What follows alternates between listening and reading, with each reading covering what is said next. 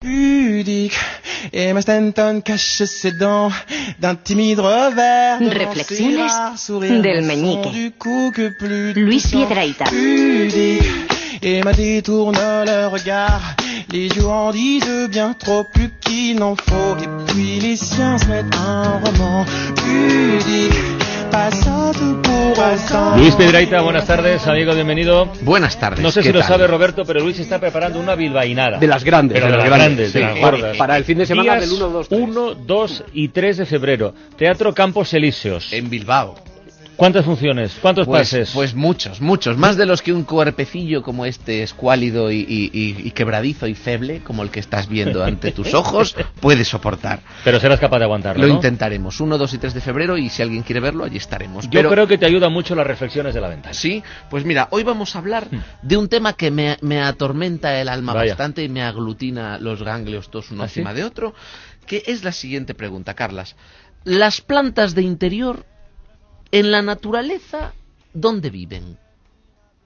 Pues no lo sé. No, porque claro, la flora intestinal, Carlas, son plantas de interior.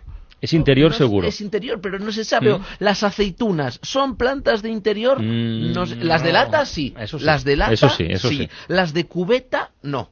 Esas que se compran en las tiendas de encurtidos, que están en una especie de, de cubetilla con agua como de charca. Hmm. Esa agua verdosilla de charca, están ahí flotando las aceitunas como ranitas, que las hay de mil tipos. Está la aceituna gordal. Gordal, qué que- buena. de- del tamaño como de una bola de golf. Sí, que sí. Tú la ves y dices, no es que esté gordal, es que está de nueve meses. es que está a punto ya esta aceituna. Claro, ves ahí a la aceituna toda embarazadita y yo siempre me pregunto, ¿y quién será el padre? De, ¿De la esa aceituna? ¿Quién será el padre? Joder. Pues muy fácil, los pepinillos. Ah. Sí, porque tú te fijas en la cubeta de al lado y están pepinillos y aceitunillas amándose como si no hubiera un mañana. Y claro, luego está la aceituna gordal así como está. Claro, la pregunta es, ¿qué tipo de comida son las aceitunas? ¿Son una verdura? ¿Son fruta? No. ¿Son leguminosa? ¿Aperitivo salado? ¿Qué es la aceituna? Están ahí ¿Eh? entre muchas aguas. ¿Qué Son variantes, Para ser ¿no? fruta es demasiado pequeña, Mm. para ser eh, verdura mm, está demasiado rica y para ser, claro, y para ser un fruto seco No, seco no. No. no, está- está, está muy dema- mojada. está demasiado Claro, húmeda. está de, demasiado hecho, mojada, sí. de hecho, tú las ves eh, y están como sudando. Es una de las- tú ves las aceitunas ahí en un platito Sudan. y brillan, brillan sí, como, sí, como, el, como el ombligo de un culturista, ¿no? Están ahí brillando como Van la- como la frente de un churrero, brilla, brillositas, brillan, están sudorositas. Y claro, mi pregunta es, ¿por qué sudan las aceitunas si no se mueven?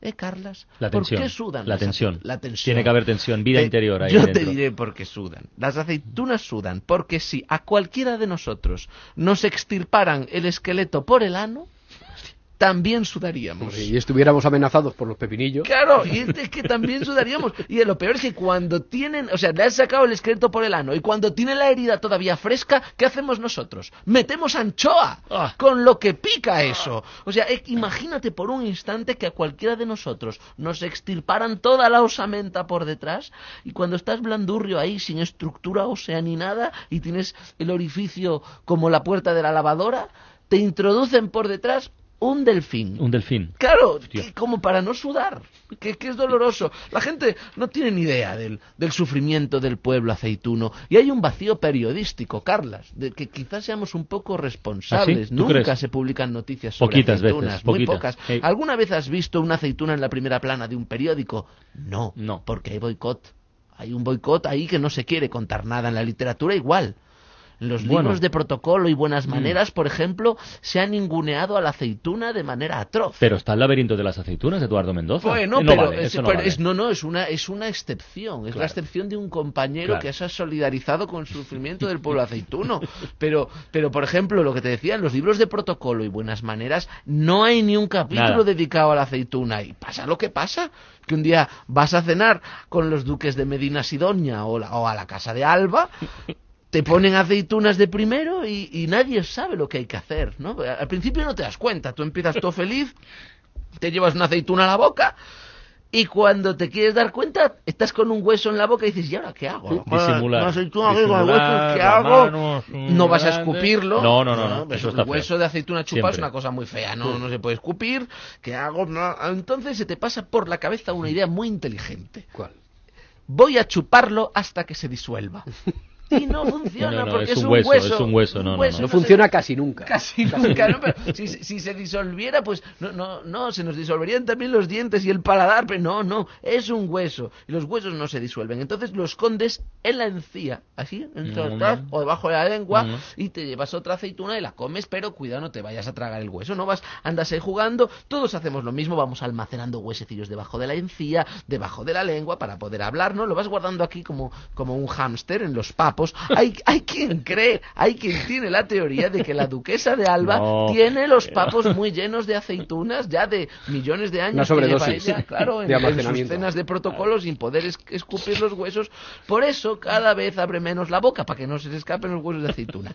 Es tanto estrés que yo creo que lo mejor, Carlas, sería echarlos al suelo. Nunca sabes si en el plato, si en el, No. el pla- el- el plato del pan, en el no plato sabes. del de al lado, en el suelo, en la sí, jarra sí. del agua. Hay Ay, muchas favor. opciones.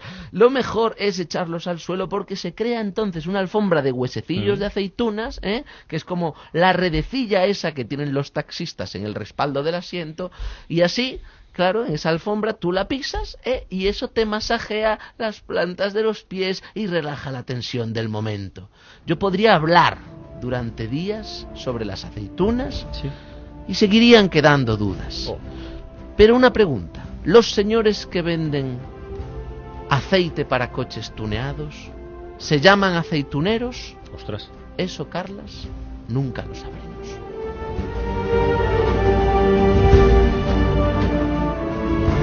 Me queda un poco así. Me he quedado dolido.